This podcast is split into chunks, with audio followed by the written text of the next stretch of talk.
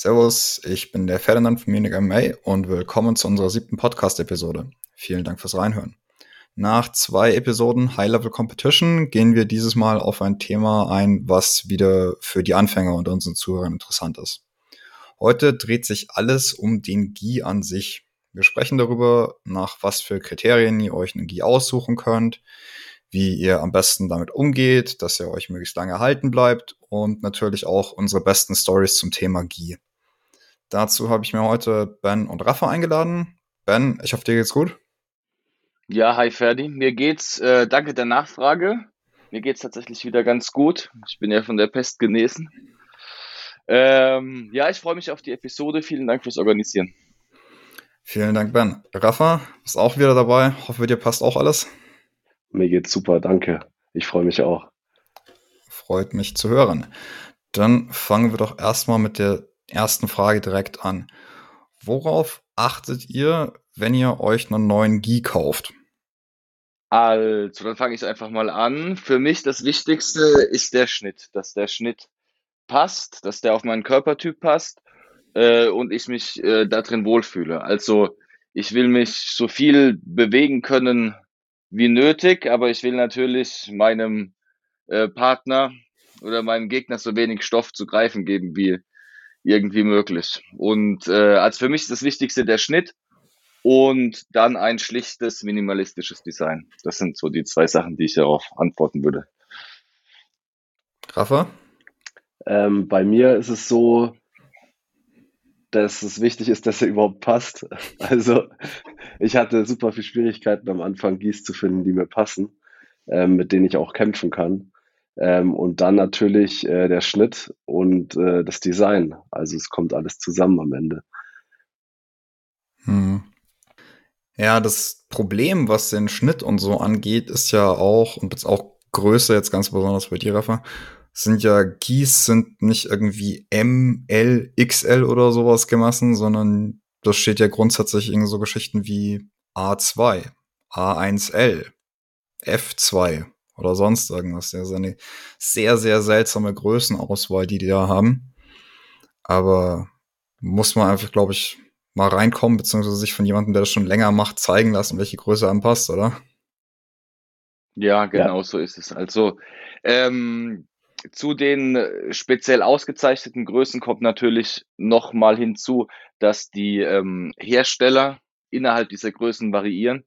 Und es ist natürlich auch ein ganz großer Punkt, von welchem Hersteller kommt der Gear und dementsprechend sind äh, die Größenbezeichnungen auch einzuordnen. Also bei mir persönlich ist es so, dass ich eigentlich immer äh, Episoden hatte und in den Episoden bin ich einem Hersteller äh, treu geblieben und da habe ich mich dann natürlich auch dann äh, entsprechend sicher zurechtfinden können. Ich meine, wenn du einmal die richtige Größe für dich gefunden hast, ist es innerhalb des Herstellers eigentlich immer die gleiche. Nur beim äh, Wechsel von einem Hersteller, da würde ich ganz dringend empfehlen, äh, anzuprobieren.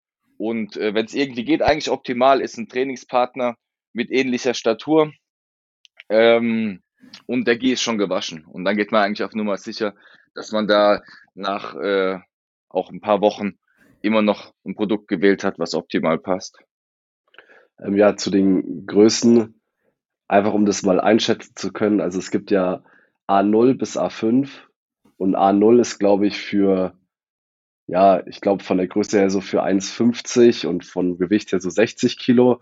Und A5 ist eben so ganz groß, so plus zwei Meter, plus 100 Kilo. Ähm, und dieses ganze, die ganzen Zusatzbuchstaben, also F oder L oder H gibt's glaube ich auch. Das hängt mhm. auch vom Hersteller ab.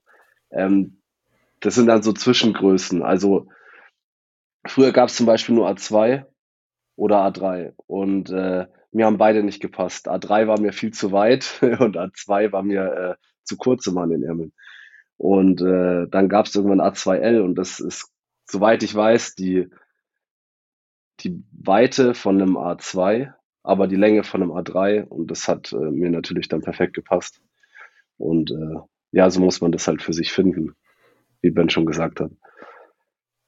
Genau, und das ist tatsächlich auch immer absolut herstellerabhängig. Also ich, wie Ben auch angesprochen hat, es, es gibt so die Episoden, wo man einem Hersteller treu ist. Das ist bei mir auch gerade eben so eine Phase. Ich habe halt die Gieß von einem bestimmten Hersteller. Die können mich auch auslachen. Das ist halt gerade eben Show Your Roll. Ist halt so. Aber wenn es um, einer tragen kann, dann du. Also es sieht schon immer schneidig aus auf der Matte.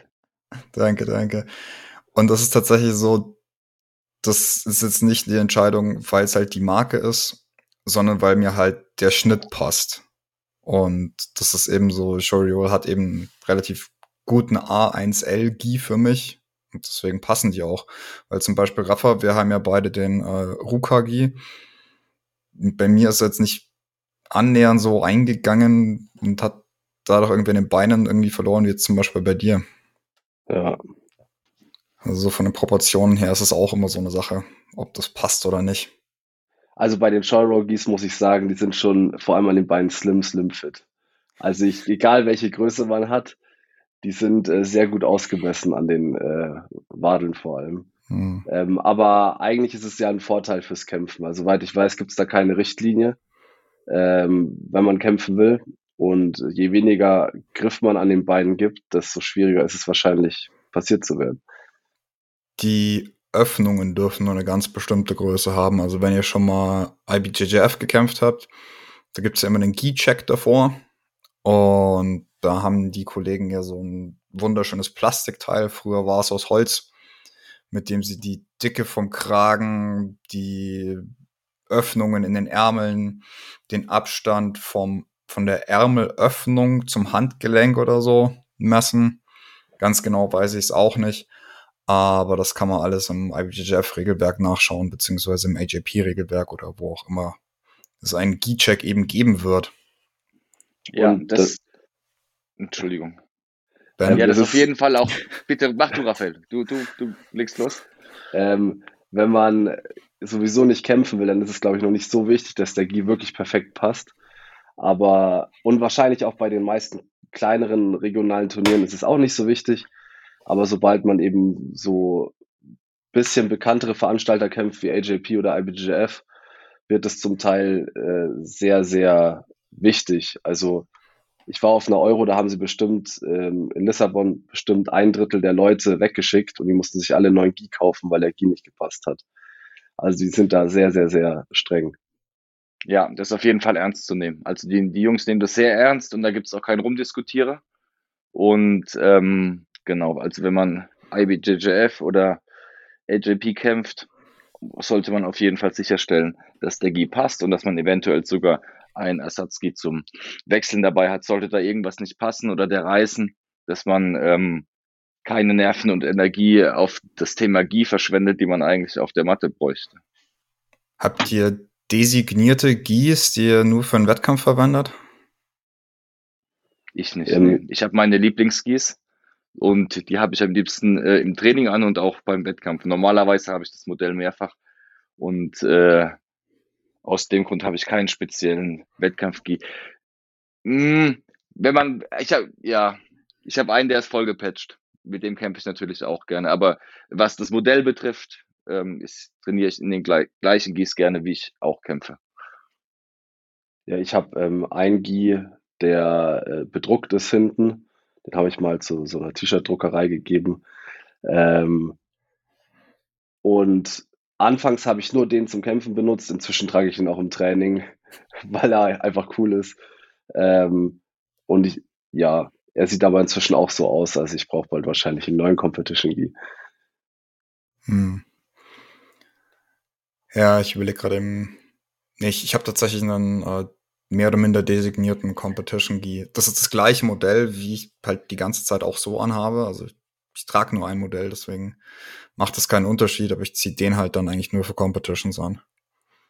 Und ich habe irgendwie, ich bring's fertig, dass jedes Mal nach einer Competition ist irgendwie Blut drauf. Keine Ahnung warum. Aber es ist natürlich auch ein weißer Gi, deswegen immer wieder Bleiche drauf. Aber wenn wir gerade ganz kurz beim Thema Farben sind, ähm, auch wieder IBJJF-Thema. Ihr könnt natürlich ein Gi in jeder x-beliebigen Farbe zum Training tragen, wie ihr wollt. Es sei denn, der Ben sagt, diese Farbe möchte ich beim Munich AMA nicht auf der Matte sehen. Habe ich ja bis jetzt noch nicht mitbekommen. Auf IBJJF-Turnieren nur schwarz, weiß oder royales Blau.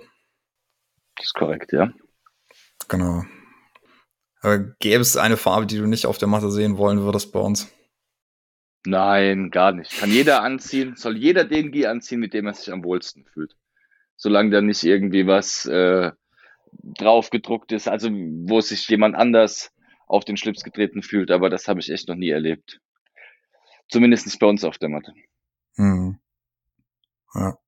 Ja, aber so, äh, wenn wir auch da gerade eben dabei sind bei dem Thema ähm, amüsante Stories bezüglich Gi-Farben. Was ist der weirdeste Gi, den ihr da in dem Bereich gesehen habt? Da kann ich das Instagram-Profil vom Alexander Neufang empfehlen.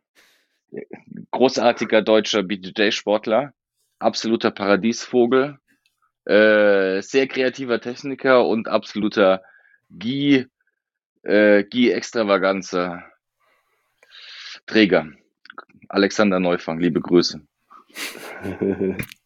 Bestimmt 50 Patches auf jedem Gi und alle möglichen Farben, ja. Raffe?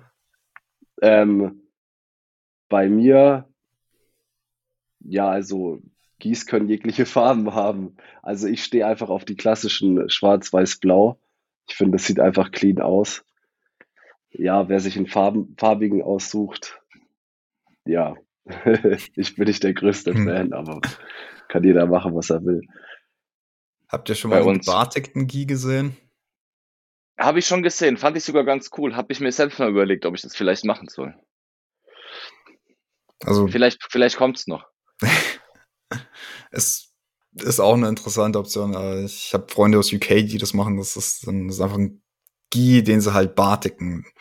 Sieht entsprechend spannend aus. Ich packe euch das Instagram-Profil ähm, in die Show Notes, genau wie das vom Alex Neufang, damit ihr wisst, was, wie weit ihr in den, wie weit ihr den Bereich ausreizen könnt, was das angeht. Finde genau. ich cool. Wäre auch mal was für eine äh, gemeinsame Aktion, mal die Gießbartigen. Oder? Das ist so lustig. Klar. Warum nicht? Genau. Ähm, wir sind drüber, wir haben drüber gesprochen, was wir machen, wie wir uns den Geek aussuchen. Ähm, da direkt mal nachgeschossen. Wisst ihr, wie viele Gies ihr gerade eben habt? Also ich habe auf jeden Fall über zehn Stück. Wobei sich die bei mir, ich kann es nicht genau sagen, weil die sich über die drei Gyms verteilen und auch bei mir zu Hause teilweise rumfliegen. Ähm, leider habe ich über die Zeit immer mehr Oberteile als Hosen, weil die normalerweise zuerst reißen. Und ähm, bisher gab es keinen Hersteller, der bei dem es möglich war, nur die Hosen nachzubestellen. Also wäre wär mir zumindest nicht bekannt gewesen. Aber auch dafür haben wir jetzt tatsächlich eine Lösung. Aber vielleicht kommen wir, da kommen wir später noch zu dem Thema. Genau. Ja. Ja, ich habe, bei mir geht's äh, so ein bisschen ähnlich. Also ich glaube, ich habe auch so 10, 12 Gies. Ähm, und auch da sind leider viele Hosen gerissen. Und äh, ja, das ist tatsächlich ein klassisches Thema, dass die Hosen halt schnell reißen da wird viel dran gezogen und dann reißt es ab mhm. und dann kann man sie natürlich nicht mehr benutzen. Ja. Ja. Also ich, ich sortiere die, wenn eine Hose ausgeht, äh, kaputt geht, dann sortiere ich die aus. Ich bin da irgendwie. Ich, ich könnte das nicht ertragen, wenn ich den Gi-Top und eine andere Hose dazu anziehen würde. Das kriege ich nicht fertig, aber das ist mein eigenes Problem. Ähm, bin ich also, was ich auch nicht pack, ist hm? äh, verschiedene Farben.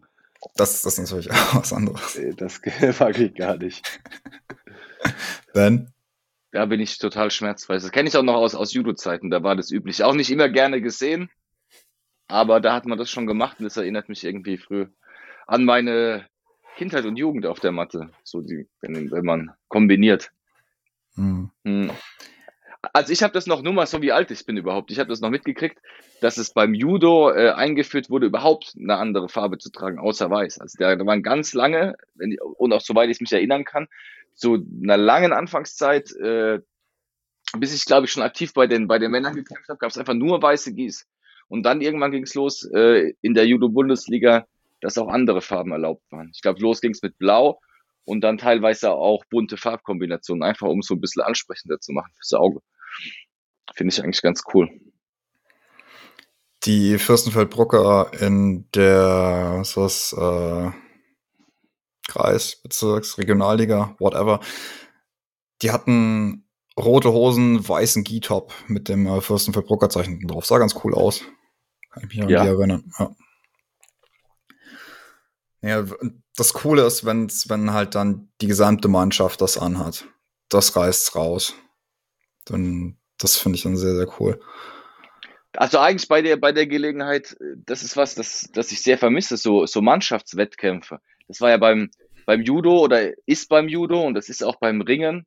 Also der zentrale Anlaufpunkt für Wettkämpfe. Also und, und da äh, ersetzt sich eigentlich auch, was bei uns das, das Gürtelsystem leistet, nämlich dass jeder Sportler einen mehr oder weniger fairen Wettkampf kriegt, ja, egal ob er Breitensportler ist oder sehr ambitionierter Sportler oder Hochleistungssportler.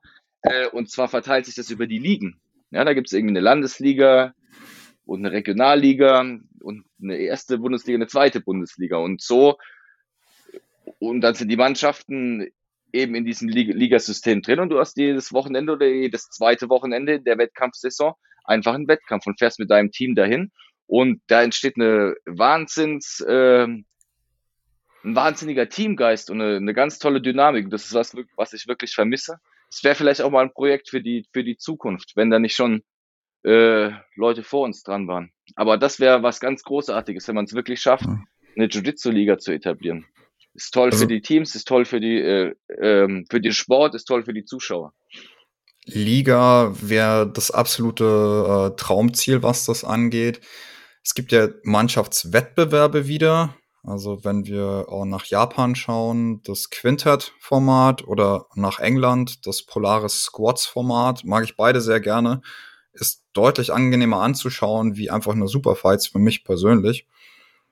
Ähm, ich schicke den Link dazu, ist großartig. Aber yeah. Liga, Liga ist noch viel besser, glaube ich, weil man dann einfach mehr Gyms involvieren kann. Und das ist eigentlich was richtig Schönes. Also es gab ja auch soweit, also es gab, äh, so als ich angefangen habe, da habe ich leider, war ich zu schlecht, um mitzumachen, aber da gab es noch diese Liga für Snowgi. Ich glaube, DGL. Mhm. Deutsche Grappling Liga, ja. Ja, genau. Da hast du, Ben, glaube ich, auch mal gekämpft, oder? Ja, da habe ich recht viel gekämpft, ja. Ja. Da habe ich mir fast Genick gebrochen. So wurde ich aufgeklatscht auf den Nacken. Wahre Geschichte, ja. Und meine Mama hat zugeguckt. Ja. Ja, schade, dass es das nicht mehr gibt. Ja, lass es aber mal notieren. Das wäre doch mal ein cooles Projekt, oder? Auf jeden Fall. Das man aus eigener Kraft alleine schafft, aber vielleicht finden sich da ein paar ähm, starke Verbündete, die auch Interesse dran haben. Ich glaube, die Frankfurter um Hanau oder sowas rum, die haben irgendwie so was in die Richtung. Da kann man auf jeden Fall mal eine Anfragen. Und Berlin gibt es ja auch Haufen Leute, die wir kennen, wo wir auf jeden Fall da reinhaken können. Ja, die sollen alle herkommen. Ganz genau. Wir haben das beste Gym, also kann man auch von draußen reinschauen. Corona-konform. Okay, äh, kurze Detour dazu. Äh, wieder zurück zum Gi. Wir haben uns einen schicken Gi ausgesucht. Und wir haben uns, und wir haben unsere Gi-Sammlung vergrößert. Äh, jetzt ist die Frage, wie wollen wir damit umgehen, dass das Ding uns möglichst lange erhalten bleibt? Was muss man dafür tun? Ja, das ist eigentlich ähm, halb, jetzt falle ich dir schon wieder ins Wort. Sprich du bitte, Raphael. Ich denke, das äh, größte Problem ist, die Größe zu erhalten ähm, und dabei aber trotzdem irgendeine Art von Hygiene aufrechtzuerhalten zu können, ähm, weil man darf die Dinge einfach nicht warm waschen. Also ich denke, so, eigentlich sollte man die immer nur auf 30 waschen ähm, und das dafür regelmäßig. Sobald man auf 40 geht, dann geht er eigentlich relativ schnell schon ein. Hängt natürlich auch ein bisschen von der Marke ab. Aber das ist so die ja, Erkenntnis, die ich über die Jahre gesammelt habe. Ich denke, jeder. Ja, also ich denke mal, man darf die schon heißer waschen als 30 Grad, aber dann muss man natürlich in Kauf nehmen, dass die schrinken, dass die zusammen schrumpeln und an Größe verlieren. Und ähm, dafür sind sie aber natürlich hygienisch reiner. Aber ich denke, mit 30 Grad geht's auch mit so einem Hygienewaschmittel rein. Und wenn sie müffeln, ein bisschen äh, Essigessenz. Und ja, regelmäßig waschen. Das ist eigentlich halb so wild. Aber du musst sie einfach regelmäßig waschen und ähm, an der Luft trocknen lassen. Und das ist schon das äh, Geheimnis im Prinzip. Ich denke auch, sobald die, ähm, ich denke, bei den ersten Wäschen sollte man aufpassen, dass man da wirklich auf 30 ist. Und sobald man ein paar Wäschen durch hat und der Gie, sage ich mal, seine eigentliche Form bekommen hat, kann man den vielleicht auch mal wärmer waschen, aber halt, glaube ich, aufpassen. Also bei mir sind die immer so knapp, dass ich da echt aufpasse, dass da nichts passiert. Und das ist auch eine der Gründe, warum Leute, die so viel trainieren wie wir, so wahnsinnig viele Gieß haben. Weil die in einer ständigen Waschrotation sind. Das muss man halt wirklich dazu sagen. Ich glaube, wenn man in die Wohnungen von uns schauen würde, man sieht relativ also sofort irgendwo einen Gie rumhängen, der gerade im Luft trocknet. Weil er davor gewaschen wurde und natürlich nicht in Trockner geschmissen wurde, weil das ist auch nicht unbedingt das Beste für den Stoff. Deswegen hängt irgendein Gi in der Luft trocknen draußen und der nächste Gi ist schon in der Sporttasche, damit wir wieder ins Training kommen können. Also mit der Zeit und ganz besonders mit unserem Trainingspensum werden es halt einfach sehr viele Gis irgendwann. Das kommt, da kommt man gar nicht drum rum. Ist so. Genau. Ähm, und ich möchte es gar nicht verheimlichen. Einer der Gründe, warum wir die Episode jetzt machen, ist, wir haben gerade eben neue Gis. Ähm, erzählt doch mal die Story dazu, wie es zu diesen neuen Gis gekommen ist. Ja, also die Gis, die haben wir produzieren lassen ähm, von und mit dem Stefan Kneitinger vom Ippon Shop äh, in Abensberg. Und der Stefan Kneitinger, so viel ich weiß, ist jetzt schon in der zweiten Generation, produziert er im großen Stil Judo-Gis für Deutschland, für den deutschen, aber den, auch den kompletten europäischen Markt. Und das natürlich im ganz großen Stil. Also die Nachfrage nach Judo-Gis ist natürlich nochmal eine ganz eine andere als die Nachfrage nach Jiu-Jitsu-Gis. Was heißt, dass er natürlich die praktische Erfahrung hat und auch die ähm, entsprechend kompetenten und zuverlässigen Hersteller.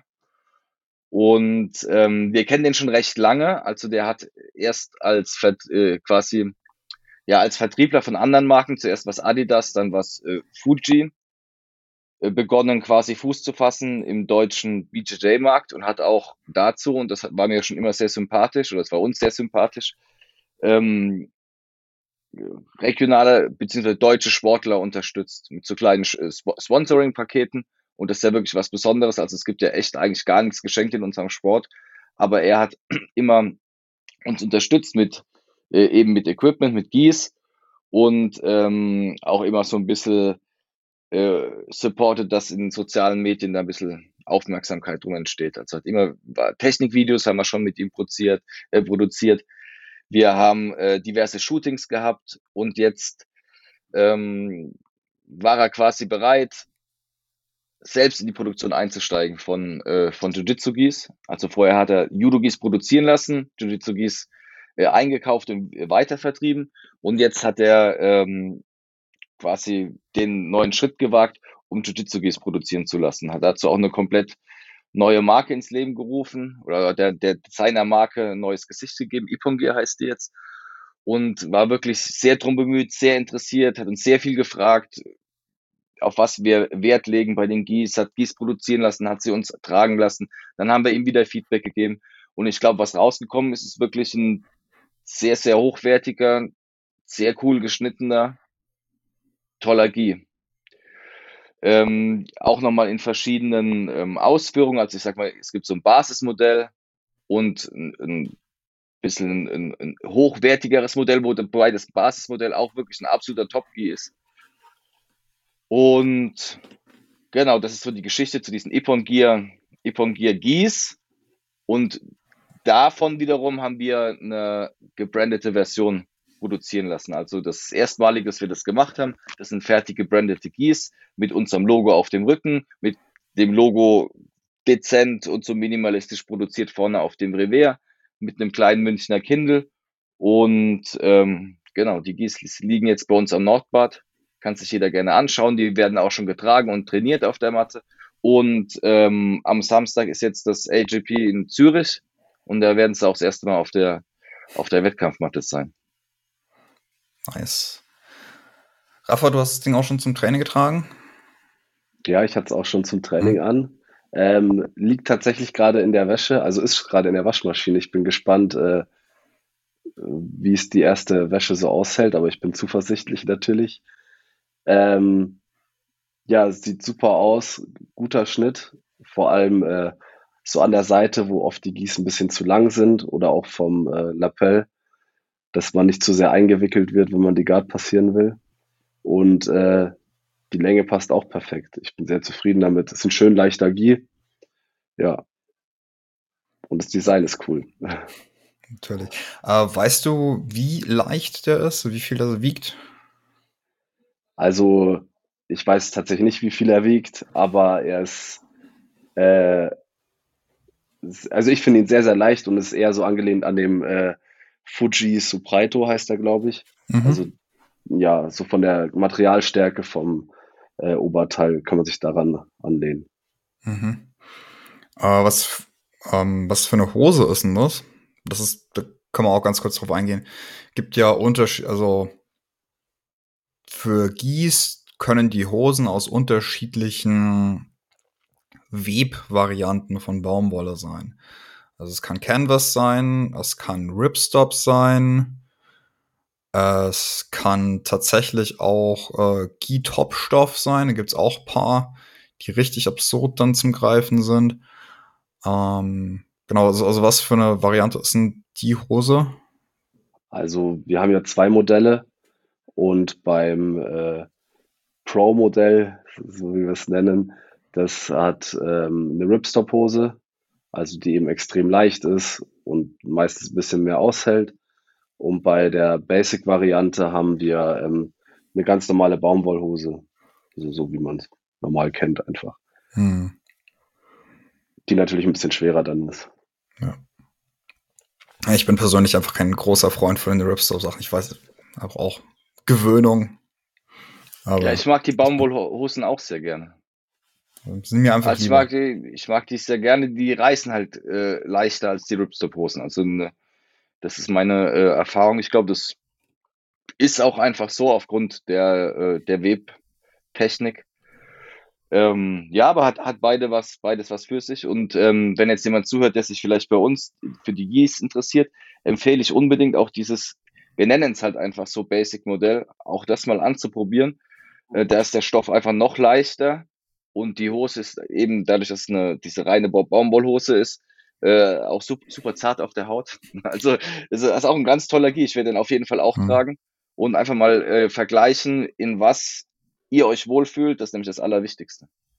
Ne, nur weil der eine Gie ein bisschen teurer ist, heißt es das nicht, dass der all around besser ist.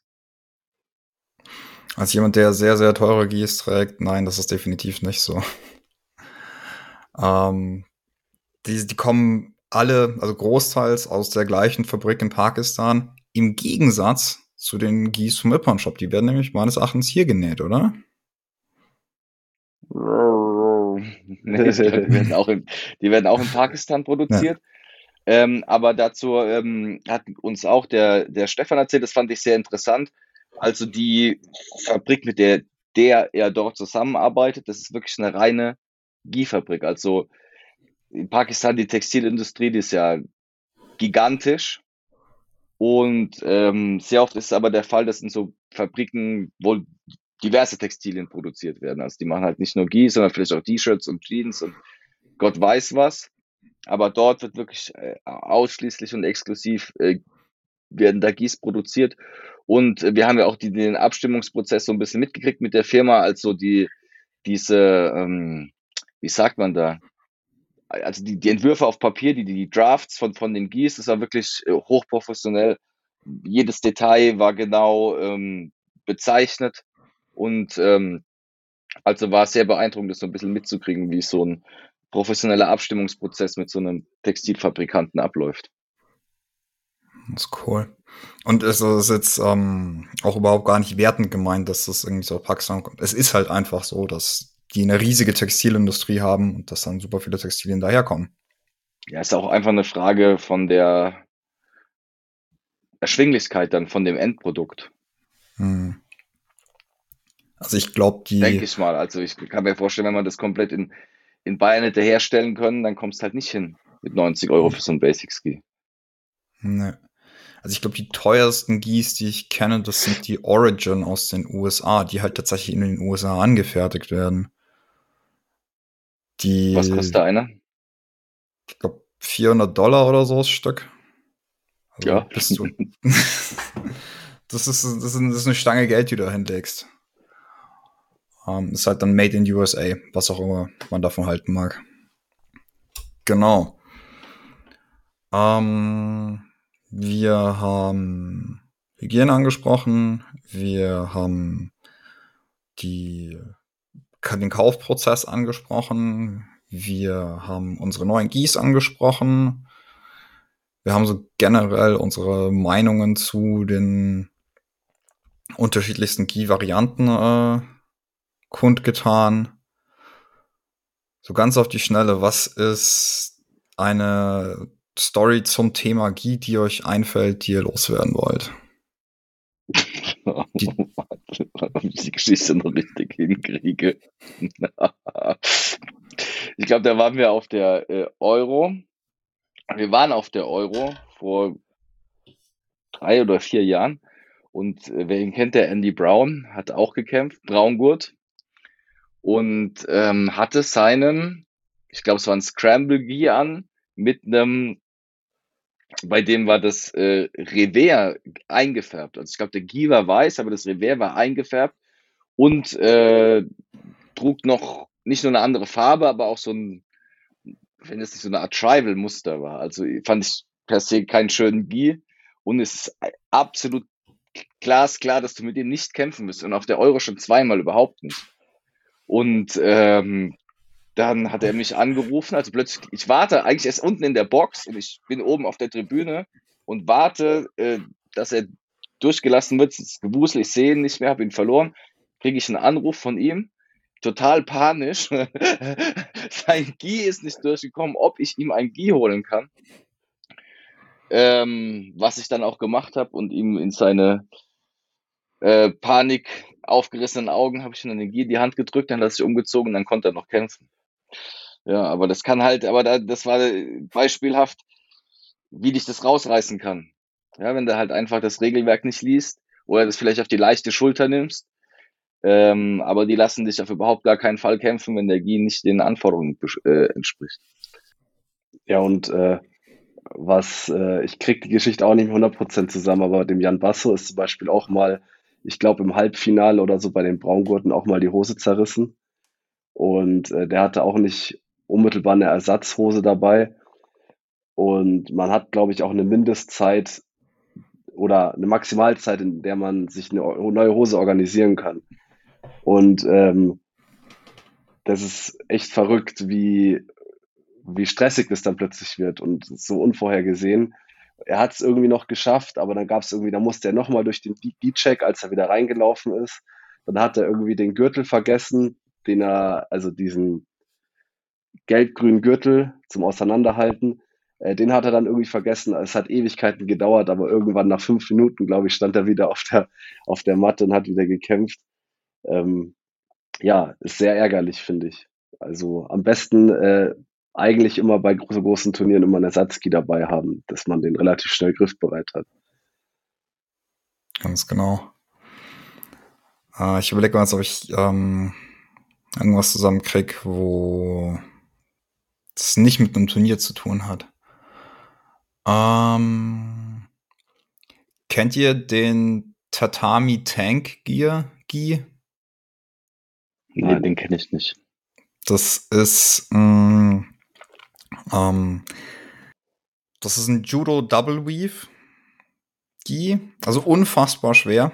Das sollten wir auch noch dazu äh, für unsere Zuhörer, die das nicht wissen. Im BJJ wird man zumindest auf IBJJF-Turnieren im Gi gewogen. Das heißt, es hat durchaus einen Vorteil, wenn man einen möglichst leichten Gi hat. Ganz einfach, weil man dann selbst mehr wiegen kann, weil der Gi halt nur einen gewissen Teil äh, von dieser, von dem Gewicht wegnimmt. Im Judo ist es nicht so. Da wird man nicht in seinem Gi gewogen. Das heißt, man hat durchaus einen Vorteil, wenn man einen Gi anhat, der relativ schwer, relativ dick ist, den man halt möglichst schlecht greifen kann. Ben, wenn du noch die Moskito-Gis von früher kennst, Die kenne ich noch, ja. Die ja. hatte ich auch. Das ja. waren richtige Panzer, äh, Panzerungen. Ganz genau. Und da hat die Mama auch immer äh, hier Wäschestärke auf Anweisung mit in die Wäsche, dass man, dass die wirklich brutalst hart waren. Ja. ja die Moskitogies. Die konnte man einfach hinstellen dann. War großartig. Und der Tatami Tank ist ungefähr genau das gleiche, nur halt für einen BJJ-Gi. Und du kannst den einfach nicht greifen, wenn du das nicht gewohnt bist. Also wenn du halt jetzt nicht diese richtig fetten Judo-Gis gewohnt bist, du kriegst den nicht gegriffen. Und das erste Mal, wo ich dieses Ding gesehen habe, also war auf einem Turnier. Ich habe gegen jemanden gekämpft, der hatte dieses Ding an. Der hat sich gedacht, okay, ich ziehe halt den Gi an und okay, ich, ich versuche zu greifen und ich merke halt wirklich so, okay, scheiße, ich kann dieses Ding einfach nicht greifen, weil ich halt einfach die BJJ-Gis dann gewohnt war zu der Zeit. Okay, scheiße, scheiße, scheiße, ich komme das nicht hin. Dann war es halt quasi eine Nogi-Runde für mich dann, aber muss man auch mal durch. Ja, wenn man nicht greifen kann, ist ein Riesenproblem. Mhm. Und das deswegen äh, trägt man ja auch die knappen Gs. Nervt mich manchmal richtig. Wenn, wenn, mein, ich, ich glaube, dass ich trage ja gerne A1 und man sagt ja schon immer, ist eigentlich zu klein für mich. Und jetzt habe ich so knapp 10 Kilo zugenommen und ich trage immer noch A1. äh, das heißt, kann ich mir vorstellen, dass es für mein Gegenüber genauso ist. Aber auch der Raphael, jetzt wo er zugenommen hat, es nervt einfach. Wenn, wenn man in der Hose auch ein bisschen höher oder am Rücken einfach gar keinen Stoff mehr hat zum Greifen. Das ist ein riesen Nachteil. Hm. Und das ist jetzt natürlich, ich meine, wenn man im Gym auf so jemanden trifft, ist es vollkommen egal. Im Wettkampf ist da natürlich was anderes. Aber deswegen tragen wir die Gis so, wie wir sie eben tragen. Slimfit, ja. ja. okay. Ganz genau. Haben wir sonst noch was? Nee, ich finde es ein ganz rundes Ding jetzt, oder? Mhm. Rafa nickt, meine ja, ich mal. Würde ich auch sagen. Ja, würde ich auch sagen. Ach doch, ich habe noch eine Sache, ein kleiner Ach. Hinweis zu den Gis. Wir haben nämlich auch, äh, wir haben nicht nur Gis für Erwachsene, wir haben auch Gis für Kinder. Wir haben unsere Kindergis gemacht äh, für unser Kinderteam Django mit dem Team Django äh, Logo hinten aufgestickt. Genau, also wenn das vielleicht auch Eltern hören oder jemand auf der Suche ist nach einem Weihnachtsgeschenk, gibt es eigentlich nichts Cooleres als ein Team Django Gi. Dann gibt es in Weiß, auch am Nordbad bei uns. Wunderbar. Cool. Dann. Kleine Werbung. Machen wir es heute, dann machen wir es heute kurz. Vielen Dank, Ben. Vielen Dank, Rafa. Schön, dass ihr da wart. Ja, danke. Danke fürs Organisieren. Gerne. Ansonsten, wie Ben schon gesagt hat, checkt die Gis aus, die wir gerade eben da haben, sowohl Erwachsene als auch Kinder. Zwei Varianten, einfach mal reinschauen. Schreibt uns in die Kommentare, was ihr als nächstes hören wollt und hört auch beim nächsten wieder rein. Vielen, vielen Dank dafür. Macht's gut, ciao. Ciao. Ciao.